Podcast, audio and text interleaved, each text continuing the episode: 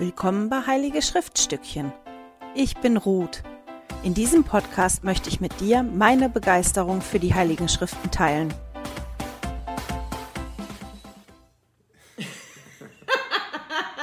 Das ist schöner, wenn wir ein schön lachendes Video haben. Das ist eigentlich mit reinschneiden. Wenn wir uns angucken oder anfangen zu lachen, so Schluss. Ist egal. Bist du weit? Ja. Ein Timer. Ich hab nicht gewusst, dass du einen Timer hast. Hä? Ich hab nicht gewusst, dass du einen Timer hast. Immer, damit ich die Zeit im Blick habe, damit ich nicht zu lang werde. Du hast jetzt über alles dann guck mal freundlich in die Kamera, damit wir schneiden können. Wir können das auch als Anfang lassen. Hallo miteinander, willkommen zur fröhlichen Runde mit Theodor und Ruth. Nein, komm. Ich bin aber gut. Egal. Na, freundlich gucken. Bist du weit? Sicher? Ja. Hallo ihr Lieben, herzlich willkommen zu einer neuen Episode. Diesmal beschäftigen wir uns mit ETA 6 bis 11. Die, die nicht den Podcast hören, sondern das Video gucken, die sehen, heute habe ich einen Gast. Ja, hallo, ich bin der Theodor. Das ist mein Sohn, mein älterer, der wollte mit dabei sein, der muss üben, in eine Kamera zu sprechen für ein Schulprojekt. Jetzt ist er Genau. heute dabei. Wir sind ein bisschen albern, also es kann sein, dass wir heute viel lachen. genau. Wir steigen mal direkt ein in ETA 6. In ETA 6 lesen wir, dass die Jarediten dann tatsächlich auf die Reise gehen. Und immer wenn ich das lese, ist das Erste, was mir in den Kopf kommt, dass das mein persönlicher Horrortrip wäre. Ich bin einfach fürchterlich seekrank. Ich werde ähm, seekrank auf einem Surfboard, wenn ich da drauf sitze, auf der Ostsee oder auf einem Tretboot. Und der Gedanke, in, in so ein Boot zu steigen, was komplett zu ist, was teilweise auch unter Wasser mit schweren Winden davongetragen wird, ist wirklich meine persönliche Horrorvorstellung. Was waren denn deine ersten Gedanken, als du das gelesen hast? Wie die gereist sind? Ich habe halt nicht an die Löcher gedacht und war nur, ja, ist doch richtig dreckig da drin. Wenn, wenn, wenn alle, naja, ihr Geschäft erledigen und so Sachen. Und ich habe am Anfang immer noch gedacht, weil in Kapitel 6 in, äh, in einem Vers drin steht, dass ähm, eine Familie eben schon Ehe vor der Reise hatten sie anscheinend Kinder und deswegen war ich dann, oder halt bevor sie ankamen, ich hatte zuerst gedacht, die hätten im, im Boot ähm, Geburten durchgeführt und dann war ich dann auch so, äh, ist es nicht. Was durchaus sein kann, ähm, das lesen wir hier nicht ganz deutlich. Die waren ja 344 Tage unterwegs. Also die haben fast ein ganzes Jahr in diesen Booten gelebt. Und man kann sich schon fragen, wie hatten das ganz praktisch ausgesehen. Das waren Boote, die dicht waren, wo die nur zwischendrin die Luke aufmachen konnten für frische Luft. Für Licht hatten die nur die Steine. Es muss sehr dunkel gewesen sein. Und ähm, ja, die waren halt in der Gruppe auf diesem Boot für so viele Tage zusammen quasi eingesperrt. Und das ist für mich ein kein angenehmer Gedanke. Ja. Die Frage, die ich mir gestellt habe, als ich das gelesen habe, die mir dazu, ähm, die mir in den Kopf gekommen ist, war halt, was hat die Jarediten da überhaupt dazu bewogen, in diese Boote zu steigen? Ich meine, die haben das ja gesehen, dass die dicht waren. Jared hat ja zum Herrn geschrien, weil er ja auch die Probleme gesehen hat. Darüber habe ich letzte Woche gesprochen. Ähm, diese drei Probleme, die der angesprochen hat. Da ist kein Steuer. Wie wird das Boot gesteuert? Wir haben kein Licht und das ist so dicht. Wir brauchen Luft zum Atmen. Die haben die Probleme behoben und sind dann eingestiegen. Aber trotzdem waren das dichte, dunkle. Schüsseln. Ja, das ist das, was ich auch immer vom Kopf habe. So dichte, dunkle Schüsseln. Ähm, was hat die dazu bewogen, da einzusteigen? Hast du da einen Gedanken zu, warum die da Also- eingestiegen sind? Es waren ja Familien, die sehr doll an Gott geglaubt haben und die wirklich dieses Vertrauen in Gott und Jesus Christus hatten und dass es halt stimmen muss. Und sie haben ja gesehen, wie das Land im Wesentlichen kaputt ging. Babylon, oder? Ja, wie Babylon kaputt ging und Nee, Babylon, nee, Oder nicht? der Turm zu Babel. ja, ja, Ja. irgendwie da. Irgendwie da. Ja, ich bin nicht gute Geografie. Und ähm, die wollten ja in ein anderes Land und wenn das halt die Möglichkeit war, das zu tun und sie haben ja Vertrauen in den Herr gehabt, wieso, äh, wieso es dann nicht machen und es ist ja auch nur ein Jahr und wenn man sich mal anschaut, wie, la wie lange die gelebt haben und er wurde 140 und so. Also ein Jahr ist dann schon vergleichsweise weniger. Ja, aber ein Jahr kann auch sehr lang werden. Kann lang werden, ja, aber. Gefühlsmäßig. Ja. Nein, aber den Gedanken hatte ich halt auch. Ich glaube, das Einzige, was die wirklich dazu bewogen hat, da einzusteigen, ist dieses unglaublich große Vertrauen, was die in den Herrn gehabt haben. Weil, wenn wir an die Geschichte denken, an die Kapitel, die wir vorher gelesen haben, die haben ja das, was als das Große und Wunderbare, was der Herr bewirkt in unserem Leben und in deren Leben, das ist ja was, was die wirklich erlebt haben. Die haben erlebt, dass von allen die Sprache verwirrt worden ist, nur von, von denen nicht, von der Familie und von den Freunden. Die sind geführt worden. Der Herr ist in einer Wolke vor denen hergegangen und hat die geführt. Also die haben wirklich viel Großes und Wunderbares erlebt und haben dadurch natürlich wirklich dieses Vertrauen gehabt, ähm, ja, in diese Schüsseln zu steigen und diese Reise hinter sich zu bringen. Das, was mir halt aufgefallen ist, ist, dass die Tauchgänge, die die zwischendurch gemacht haben, denen wohl auch nicht so ganz angenehm gewesen sind. Vielleicht magst du mal lesen, Eta 7, äh 6 Vers 7, Entschuldigung. Ah. Eta 6 Vers 7. Und es begab sich. Als sie in der Tiefe begraben waren, war da kein Wasser, das ihnen schaden konnte, denn ihre Wasserfahrzeuge waren dicht wie eine Schüssel, und sie waren auch dicht wie die Arche Noahs. Wenn sie darum von vielen Wassern umschlossen waren, schrien sie zum Herrn, und er brachte sie wiederum herauf an die Oberfläche der Wasser. Also, so ganz toll müssen die das auch nicht gefunden haben. Das ist für mich auch sehr ja. beklemmendes Gefühl. Ich würde auch freiwillig nicht unbedingt in ein U-Boot gehen. Ich meine, das erste U-Boot. Ja, quasi. Ne? Die das, ersten U-Boote. Die ersten U-Boote. Ich weiß nicht, wie tief die unter Wasser gewesen sind, aber es steht ja auch, dass, dass ähm, der Wind nie aufgehört hat, dass es schreckliche Unwetter gab wegen der Heftigkeit des Windes. Ich meine, ich liebe Wind, ich liebe richtig heftigen ja. Wind, aber richtig heftigen Wind und Unwetter auf der See sind eine ganz andere Sache, als wenn man am Strand steht und rausguckt. Ja. Und ich fand das halt sehr interessant für mich zu lesen, dass denen das ähm, auch nicht angenehm gewesen ist und dass die wirklich wiederum geschrien haben zum Herrn und dass der Herr halt auf sie gehört hat und die dann wieder nach oben gekommen sind. Ist dir in dem Zug noch irgendwas aufgefallen, oder? Ja, genau, das habe ich mir auch gedacht. Ich wäre wahrscheinlich auch ziemlich. Ähm, ich hätte aber auch wahrscheinlich ziemlich Angst, wenn ich einfach in einer Schüssel sitzen würde. Ja, es waren ja schon Schiffe, wir ja, beide sagen Schüssel. immer Schüssel.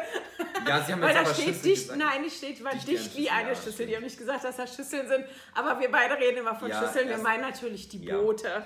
Also in so einem Boot, das komplett zu ist, mit zwei Löchern und die auch zu waren, als ja, sie unter Wasser gegangen sind. Ne? Und wie viele Steine waren pro Boot denn? Keine Ahnung, ich glaube zwei. Zwei Steine, die Licht geben. Ich weiß nicht, wie hell die waren, aber ich, ich stelle mir die immer dunkel vor. Ja, nicht so hell. Ich hatte halt als Kind hatten wir diese grünen Steine, die sich im Sonnenlicht aufgeladen yeah. haben und dann die dann so habe ich mir die immer vorgestellt, nur in groß. Keine, meine Vorstellung ist einfach gruselig, Horror, stinkend, alles und dann noch, man ist unter Wasser, man hat diesen Druck, man spürt ja auch den Druck, wenn man mhm. unter Wasser ist. ist auch den Wind, man, ich ja. glaube, dass die auch wirklich den Wind und die Wellen, also die waren wirklich in, in diesen 344 Tagen dem Herrn ausgeliefert, sage ich mal so. Weil die waren ja den Elementen ausgeliefert und die waren dem wirklich ausgeliefert. Und ich glaube, dass die zu der Zeit sehr intensiv mit dem Herrn in Kommunikation gewesen sind. Weil wir haben ja das gelesen, dass die geschrien haben und dann lesen wir, dass die halt über Wasser gekommen ist und dass der Wind nie aufhörte, zum verheißenen Land hinzublasen. Und dann steht in Vers 9, Eta 6, Vers 9, und sie lobsangen dem Herrn, ja, Jarets Bruder lobsang dem Herrn, und er dankte dem Herrn und pries ihn den ganzen Tag lang. Und als die Nacht kam, hörten sie nicht auf, dem Herrn zu preisen. Also dem war das sehr, sehr bewusst, dass die wirklich ohne den Herrn verloren sind da. Und das ist was, was wir in unserem täglichen Leben, glaube ich, oft vergessen. Wir leben unser Leben, als wenn wir das ganz alleine machen können, oder nicht? Ja, stimmt schon. Oder ist das was, was dir so bewusst ist? Ja, das sind auch Sachen, die ich in der Schule höre, auch so, ja, von wegen alles Gute, was wir schaffen, wir schaffen das selber und das ist unsere Kraft und alles. Und dann stand da irgendwo, ich weiß nicht in welchem Kapitel, in Ether, oder stand das in, in irgendwas, das ich letztens gelesen habe, Seminar, persönliches Schriftstudium oder ähm, das hier, dass ähm, eben alles, was gut ist, kommt vom Herrn. Mhm. Ich glaube, das war ein Ether. Aber weiter vorne. Ja, in 1 also. bis 5. Alles, was gut ist, kommt vom Herrn.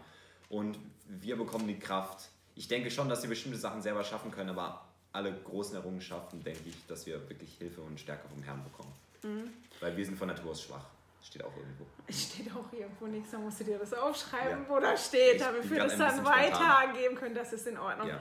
Nein, aber das ist ja natürlich das. Wir, wie groß ist unser Vertrauen in den Herrn und wie doll ist uns bewusst, dass wir angewiesen sind. Wir sind angewiesen auf das Sühnopfer von Jesus, um zum Vater im Himmel zurückzukommen. Und das ist was, was halt im Alltäglichen oft, weil wir so fürchterlich beschäftigt sind, ähm, ja im Hintergrund gerät. Und die waren halt da in der Situation, wo denen das ganz, ganz bewusst gewesen ist. Wir lesen dann weiter, dass die an Land gegangen sind und dass den, jetzt muss ich mal gucken, wie das formuliert war, dass die demütig waren und sich bemer bemerkten, vermehrten und das Land bebauten. Ähm, und dann lesen wir, dass Jared und Jareds Bruder alt wurden. Ja. Kannst du dich noch erinnern, was die dann gemacht haben, als die alt gewesen sind? Ähm, gefragt, was die anderen von denen haben wollten. Dann haben die ja gesagt, sie wollen einen König haben. Genau. Also die beiden haben sich wirklich besprochen und haben dann gesagt, wir, wir kriegen mit, wir sind jetzt sehr alt und wir werden bald sterben. Also fragen wir unser Volk, was die denn haben möchten. Und wie der Theodor schon gesagt hat, die haben sich einen König gewünscht. Die haben gesagt, okay, wenn ihr sterbt, wir hätten gerne einen König. Was war denn die Antwort von den beiden? Ähm, ich glaube, Jared hat gesagt, dass er das nicht wollte. Oder war das Jareds Bruder? Mhm. Ja, Jareds Bruder hat gesagt, dass er das lieber nicht wollte, weil er schon vorhergesehen hat, dass es Vernichtung geben wird und viel Sünde und so. Und ähm, dann hat halt Jared gesagt, lass es uns trotzdem machen, wenn es das ist, was sie haben wollen. Mhm. Und dann gab es halt die Schwierigkeiten, dass ähm, das Volk dann halt einen Sohn von Jareds Bruder ausgewählt hat. Mhm. Und dann halt alle Söhne durchausgewählt, aber niemand wollte, bis die, bis die dann beim letzten angekommen waren, der dann sich bereit, dazu bereit erklärt hat. Und der hat das Volk dann ja auch gut regiert, aber. Ja, danach. danach. aber lass uns noch mal eben ganz kurz dabei bleiben. Das ist tatsächlich, dass Jareds Bruder zu denen dann gesagt hat, und das können wir in Eta 6, Vers 23 lesen. Und Jareds Bruder sprach zu ihnen, das wird gewiss zur Gefangenschaft führen. Also der konnte das wirklich voraussehen. Wenn ihr jetzt einen König habt, wenn man so einen Herrscher hat, das gibt irgendwie immer Neider und Schwierigkeiten und da kommt nichts Gutes bei raus. Und Jared hat halt gesagt, ja, aber wenn das das ist, was sie wünschen, dann lass uns das machen. Und wie der Tier schon gesagt hat, bis auf einen wollte keiner König werden. Und der, der wollte, der hieß Orihach. Das sind auch wieder so spannende Namen. Er wurde zum, zum König. Und dann lesen wir aber, dass innerhalb von zwei Generationen sich das erfüllte, was Jareds Bruder gesagt hat, nämlich, dass die in Gefangenschaft geraten. Bevor wir dazu kommen, habe ich einfach eine Anmerkung für mich, was, was, was, etwas, was mir aufgefallen ist in Ether. Ich hatte ja eigentlich letzte Mal gesagt, wir lesen noch ganz viel von Ether und das war das, was ich so in Erinnerung hatte von das letzte Mal, dass ich Ether gelesen habe, aber die Kommentare, die ich meinte, wo ich gedacht habe, ähm, jetzt erzähle ich gerade Unsinn. Ich hatte gesagt, wir lesen auch einiges von Jareds Bruder, so. ähm, aber wir lesen hier ja gar nicht mehr so viel von Jareds Bruder. Wir lesen nur quasi, ja, zwischen den Zeilen können wir lesen über Jareds Bruder, weil der hat eine Gruppe da zusammengehalten, die dem Herrn wirklich vertraut hat, die bereit gewesen sind, auf so Schiffe zu gehen, die so eine Reise hinter sich gebracht haben. Und dann lesen wir in den Versen ab 12, wie die gelebt haben und dass Jared und Jareds Bruder das tatsächlich da geschafft haben, mit der Gruppe, die sich ja vermehrt hat und größer geworden sind, dass die rechtschaffen gewesen sind und dass die ein gutes Leben geführt haben und die haben die toll angeführt. Und da kann man schon sehen, wie Jareds Bruder gewesen ist, auch vom Charakter. Aber die ganzen Anmerkungen, die ich im Hinterkopf hatte, das sind Anmerkungen, die ähm, Moroni gemacht hat. Die ganzen Zwischenteile, die Moroni da anmerkt. Einfach nur zur Ergänzung zur letzten Episode. Und dann können wir eigentlich ab Kapitel 7, ich habe das bei mir in meinem Notizheft, die große Familienfehde betituliert. Ja. ja was ist dir da aufgefallen? Ähm, so ein paar Sätze und ein paar Sachen, die immer wieder vorkommen, von sieben bis elf durch. Ja. Und er hatte viele Söhne und Töchter und er hatte viele Söhne und Töchter und einer von denen hatte immer etwas Schlechtes im Kopf gefühlt, aber manchmal, das war dann halt, die, das ist halt die ganze Geschichte von, okay, wer wird König, wie passiert das? Was passiert in den schlechten Phasen des Volkes? Was mhm. ist da für Intrige? Was passiert da alles? Und das ist halt das mit der Familienfehde, halt diese, diese. Ja, aber du hast noch was gesagt. Was war das für dich? Anstrengend, Anstrengend. zu lesen. Warum? Zu viele Namen, viel zu viele Namen. Viel zu viele Namen. Weil Moroni ja die Platten da zusammenfasst und der fasst Generationen zusammen da in ein paar Kapiteln. Der fräst da so durch und hat die so zusammengefasst. Das, was mir geholfen hat, als ich das gelesen habe, ist, dass ich tatsächlich zurückgeblättert habe zu Eta 1 ab den Versen 7. Das ist ja die Abstammungslinie, die da steht. Und ab Eta 7, wo der Oriach König ist, man kann halt anfangen. Oriach ist in Vers 32 und dann geht man in Eta 1 wie rückwärts. Also wenn ihr das lest und total durcheinander kommt, dann könnt ihr Eta 1 nebenbei aufschlagen oder immer dahin blättern und dann mal gucken, weil da ist kurz zusammengefasst die Reihenfolge. Ich habe zwar angefangen, das aufzuschreiben mit wer was gemacht hat, aber ich weiß noch nicht, ob ich Zeit habe, das wirklich fertig zu machen bis das Video rauskommt. Aber wie gesagt, eine große Hilfe für mich war wirklich in ETA 1 zu gehen und da ein bisschen nachzulesen, okay, wer war jetzt nochmal der und von wem war der der Sohn, um den Überblick zu behalten. Mhm. Weil das sind einige Generationen, ich habe vergessen wie viele, genau. aber über 20 meine ich, die, die der da so abfräst. Vor allem wurden die ja gefühlt alle über 100. Also. ja. Warte mal eben. Welcher, welcher Teil von diesen ganzen Intrigen oder von dieser ganzen Familienfehde sind dir denn am meisten im Kopf geblieben? Was war denn das Eindrücklichste für dich da? Das mit dem Omer, der hat ja den einen Sohn, dieses ganze Hin- und Herspiel von ich, hab, ich bin wieder König, ich bin nicht mehr König, ich bin wieder König, ich bin nicht mehr König. Ich glaube, das war mit dem Omer, mit, mit einem Vater und Sohn war das so ein Spiel.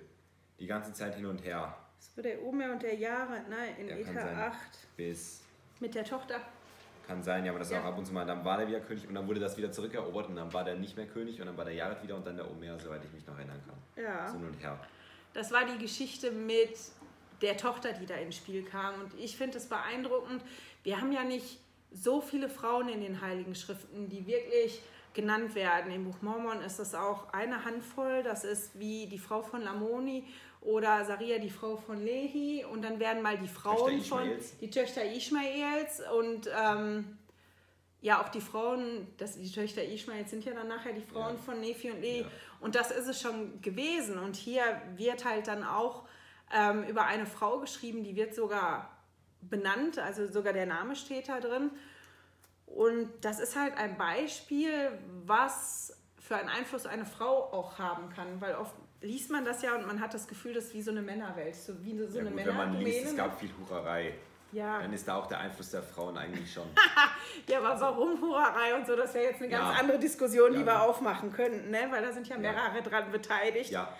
Aber also, ich, ja, ja, hast du recht. Aber ich finde das halt schon beeindruckend, die Geschichte zu lesen und auch zu lesen, welchen Einfluss die genommen hat und dass die ein Ziel hatte, das Ziel verfolgt hat und was die erreicht hat. Natürlich nicht im positiven Sinn, sondern im negativen Sinn, aber das zeigt halt trotzdem, wenn ich weiß, wer ich bin und was ich kann und wenn ich ein Ziel habe, was kann ich erreichen? Und das ist schon ganz spannend, dass das hier steht und dass das auch eine Geschichte ist von der Frau, die ähm, da steht. Also es steht da, dass die wusste, dass die schön ist, die wusste, die kann gut tanzen, die wusste der Aikish, hieß der ja Akish, Akish, dass der die mochte und hat darauf einen Plan aufgebaut, der ja dann auch fast so rausgekommen ist, wie sie sich das vorgestellt hat. Und das ist für mich schon sehr beeindruckend. Also wenn ihr daran interessiert seid, mal zu lesen, was können Frauen denn für einen Einfluss nehmen, wenn die was wirklich wollen und wenn die wissen, wer sie sind, dann ist das ein Beispiel, was man erreichen kann. Natürlich nicht im guten Sinne, aber einfach, doch im guten Sinne schon als zu sehen, wenn ich was wirklich will, dann kann ich das erreichen. Mhm. Findest gerade nicht? Du guckst so skeptisch. Ist schwierig, ne? Dann, ja. Die Fliege mal verjagen nach vorne. Ja, ich sehe da dann halt nichts Gutes. Man kann die Situation gut anschauen, aber ja, ich meine ja, die Situation an sich war nichts Gutes, ja. aber das ist schon, dass die zeigt, ne, da ist was, ich weiß, mhm. was ich kann Also ich Ja. weiß, ich kann gut tanzen, ich weiß, ich bin hübsch. Das ist ja schon für die meisten Ja. schwierig. Kannst du sagen, was du total gut kannst? Wer du bist und was du kannst? So. Ich weiß, dass ich für Fehler habe. Aber das bringt dich ja nicht unbedingt weiter. Ja. Und genau das ist ja das, was ich finde, was, das, was man sehen kann an der und was man auch von ihr lernen kann. Obwohl die, ich will jetzt nicht sagen, die war ein schlechter Mensch, aber das, was die da gemacht hat, war schlecht. Die ist mit dem, was sie von sich wusste, was sie kann und wer sie ist, hat sie halt Schlechtes bewirkt. Dass, dass sie Talente sich ja, gut einsetzen, Ja, wie in der die- Bibel das Ding. ja, die hat ihr ihre Talente eingesetzt. Halt nicht zum Guten, sondern Mhm. Ja. zum Schlechten, aber die hat schon einiges erreicht Ja. damit. Ne? Der Tod ihres Vaters. Ja, letztendlich den Tod ihres Vaters. Eigentlich wollte sie ihren Vater auf, auf den Thron setzen, aber die war wirklich ein Werkzeug von Satan letztendlich. Ja. Der konnte die benutzen und die waren ein sehr, sehr effektives Werkzeug. Durch diese Intrige, die, die sie ersonnen hat, sind ja die geheimen Bünde Ja. gegründet worden. Das fand ich auch noch interessant, diese geheimen Bünde und Bündnisse. Ich weiß nicht, ob die auch schon vorher beschrieben wurden, vor sechs, aber dass das für mich Nee. wie so klang wie, das waren geheime Dinger, die im Wesentlichen versteckt waren und die nur hervorgebracht werden können, in Anführungs- und Schlusszeichen, wenn man wirklich dem Teufel dient und dann bekommt man die und das ist wie dieses satanistische Kultdings, diese Bündnisse und diese Ja, bösen Satan- Rituale und sowas, die man dann schließt. So, das war für mich dann so. Oh, Was das meinst du denn, warum man, beteiligt man sich an, einem, an einer geheimen Verbindung? Wenn man sich cool vorkommt dabei. Zum Das Beispiel? manchmal auch, das oh ja, wir Ja, haben was Geheimnis. das ist- Ja, man ist dann was Besonderes, Ja. was ex ist, ist ja etwas Exklusives, Mhm. oder nicht? Ja, ja, stimmt. so. Und? Fällt dir noch was ein? Dim, dim, dim, dim, dim, dim, wie in der Schule hier schon. Ja, wenn ich, wenn ich das lese, kommt mir das halt so. Ich finde, ich fand die Story einfach spannend, jetzt das so zu lesen. Das war mal Mhm. leichte Literatur, bis auf die ganzen Namen. Ja, bis auf die Namen war das äh, halt schon toll zu ja, lesen. sobald ne? mir das zu viel geistig vorkommt, schlafe ich ein. Fast ungelogen. Nee, ist echt so. Ich Ja, versuche muss- mein Bestes, Da aber muss trotzdem. man sich da mehr konzentrieren, ne? wenn das geistig vorkommt, Ja. wenn da was Geistiges vorkommt. Nein, ich hatte noch den Gedanken, ja, warum beteiligt, oder die Frage, die ich mir gestellt habe, war, was sind denn Gründe, dass man sich einer geheimen Verbindung anschließt? Und Ja. das eine ist, das ist was Exklusives. Man fühlt sich halt dann Ja. besonders, weil da dürfen ja nicht alle dran teilnehmen. Und oft möchten die ja irgendwas erreichen. Mhm. Und zwar auf eine Art und Weise, wie man das normalerweise nicht erreichen würde. Und das verbinden wir natürlich auch immer mit irgendwas Schlechtem. Wenn du irgendwas haben möchtest, was du normalerweise nicht kriegen würdest, wenn du das vernünftig und ordentlich machen würdest. Und die sind halt in der Intrige wieder gegründet worden. Und die haben im Nachhinein, in, in allem, was jetzt dann danach kommt, wieder so viel angerichtet. Weil immer, wenn dann irgendwas gewesen ist, haben die sich wieder berufen, sich gegenseitig geholfen. Und das ist schon interessant, das zu sehen, weil die, die Arkisch, ne, Arkisch war ja eher, wie heißt die denn jetzt, die Tochter von Tochter. Meine Güte, ist ja auch egal, die Tochter von Jared, deren Name mir jetzt gerade nicht einfällt, die, ähm, die, die wusste, was sie kann. Und die wusste, wie sie das einsetzen möchte. Dass das, was sie wollte, nichts Gutes gewesen ist, das mag ich jetzt mal zur Seite stellen. Aber die hat sich da wirklich reingesetzt und hat daran gearbeitet und hat das erreicht.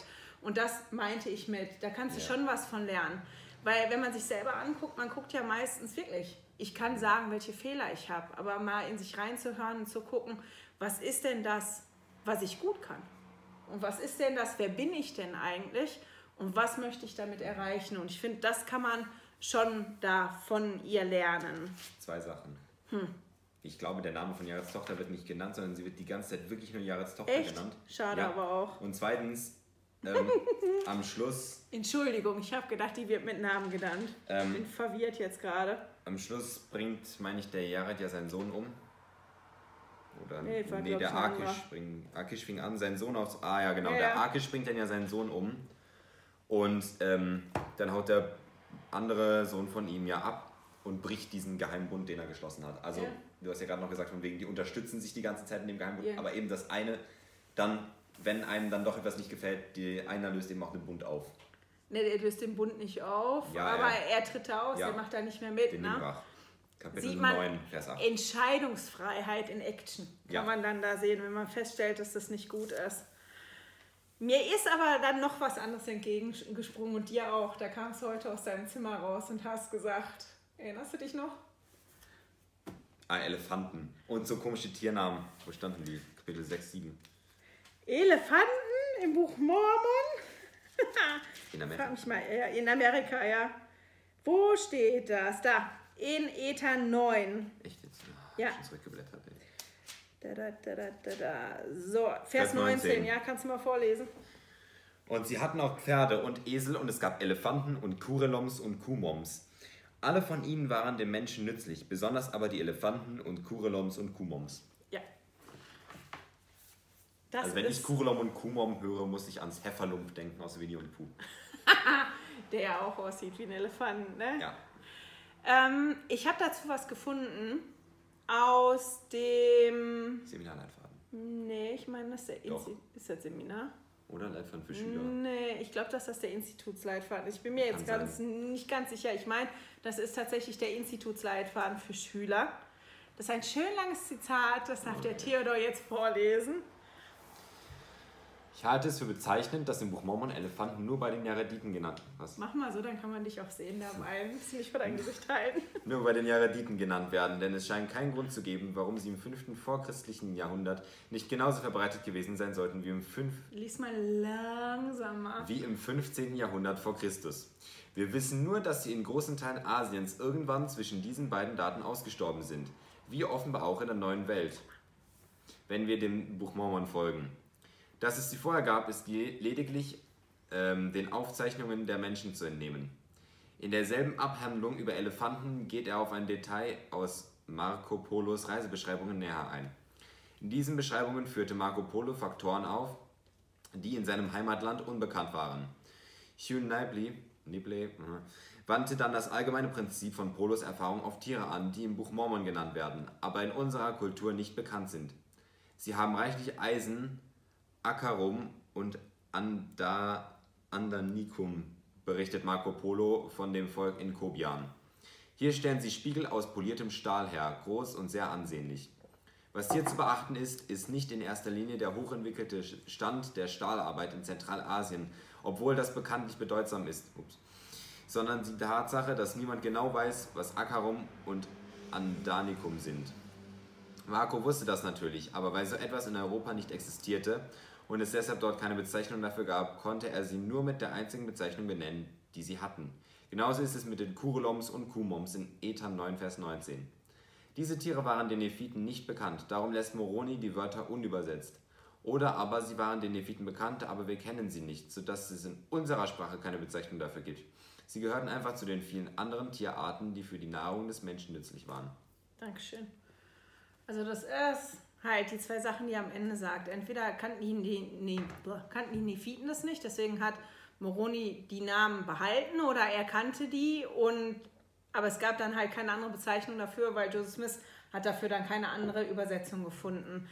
Ich habe aber zu dem Thema Elefanten noch mal ein bisschen recherchiert und will euch das mal erklären, wie ich das angegangen bin, weil ich finde, das ist eine gute Stelle für, wenn man im, im Buch Mormon oder in den Heiligen Schriften überhaupt auf Sachen stößt, die man erstmal irritierend Ja. findet, weil er kam auch raus, der hat das gelesen und gesagt, Elefanten in Amerika? Da, wie, da habe ich noch nie von gehört, das kann ja gar nicht sein. Und wie oft lesen wir irgendwas und denken, nee, ah, ah, gibt's nicht. Und wenn man anfängt zu suchen nach Elefanten in Amerika, ist es auch so, dass die Literatur sagt, dass es keine Elefanten in Amerika gibt. Gab. Äh, ja, gab, gibt mittlerweile schon Ja, durch, aber nicht Mammuts Ur, nur, Ur, aber Mammuts. Ja. Aber Mammuts und Elefanten sehen ja, Ja. anders aus, auch wenn sie ähnlich aussehen. Aber die sind wirklich ähm, anders.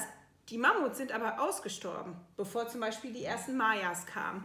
Das, was man aber weiß aus Funden von den Mayas und von anderen Völkern in Amerika ist, dass es Zeichnungen und Abbildungen von Elefanten gibt. Nicht von Mammuts. Man kann eindeutig Elefanten erkennen. Und dass man sich dann schon fragen muss, woher kannten die Elefanten, wenn es da keine Elefanten gegeben hat. Und dazu gibt es halt noch nicht wirklich eine eindeutige Erklärung, außer dass sie die offensichtlich gesehen haben müssen. Auch wenn man keine Knochen gefunden hat von Elefanten bis Ja. jetzt.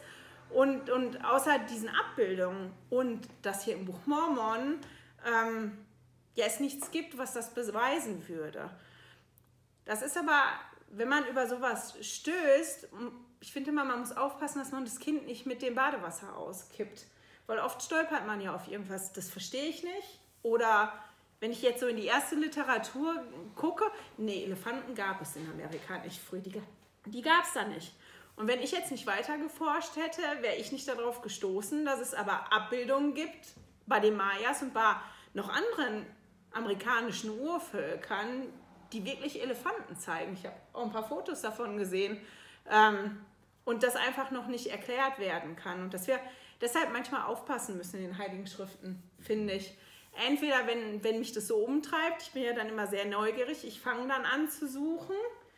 Und wenn ich aber keine Lust habe zu suchen, ja, ich halt, wie gesagt, das nicht, Kind nicht mit dem Badewasser auskipp, sondern einfach das mal dann stehen lasse.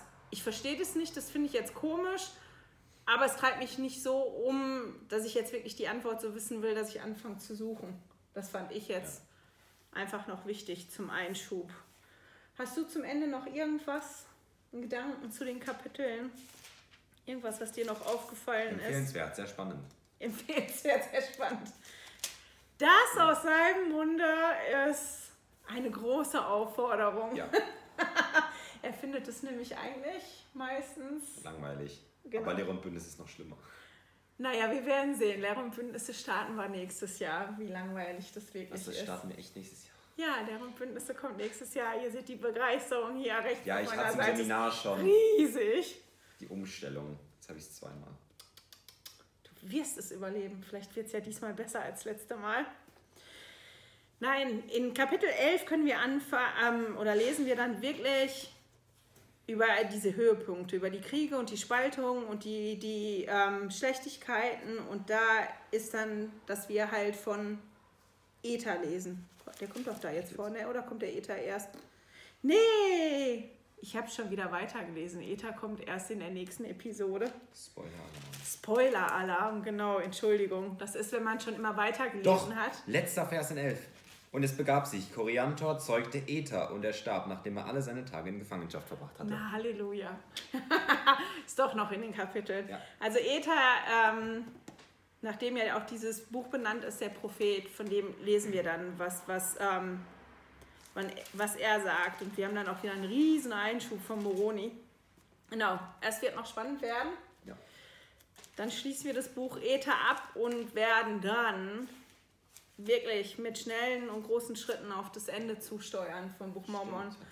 Wir haben ja nicht mehr so viele Wochen. Ich hoffe, euch hat die Episode gefallen. Ihr konntet irgendwas für euch mitnehmen.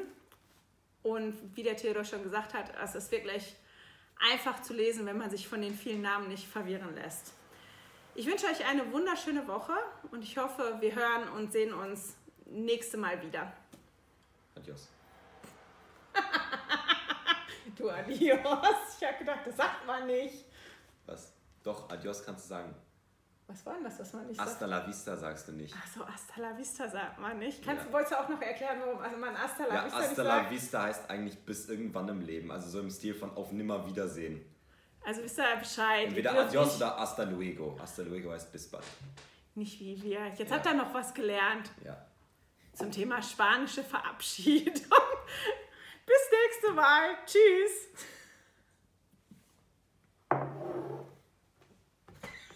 Mit dem Glas und mit dicke Backen. Schön, dass du heute dabei warst. Danke fürs Zuhören. Diese Audioaufnahme wurde aus einem Video auf meinem YouTube-Kanal entnommen. Du findest dieses Video unter Heilige Schriftstückchen auf YouTube. Melde dich für mein Newsletter auf heiligeschriftstückchen.ch an und erhalte meinen Studierzettel zu jeder Episode. Immer noch nicht genug? Dann folge mir auf Instagram unter Heilige Schriftstückchen. Hier mit UE statt mit Ü.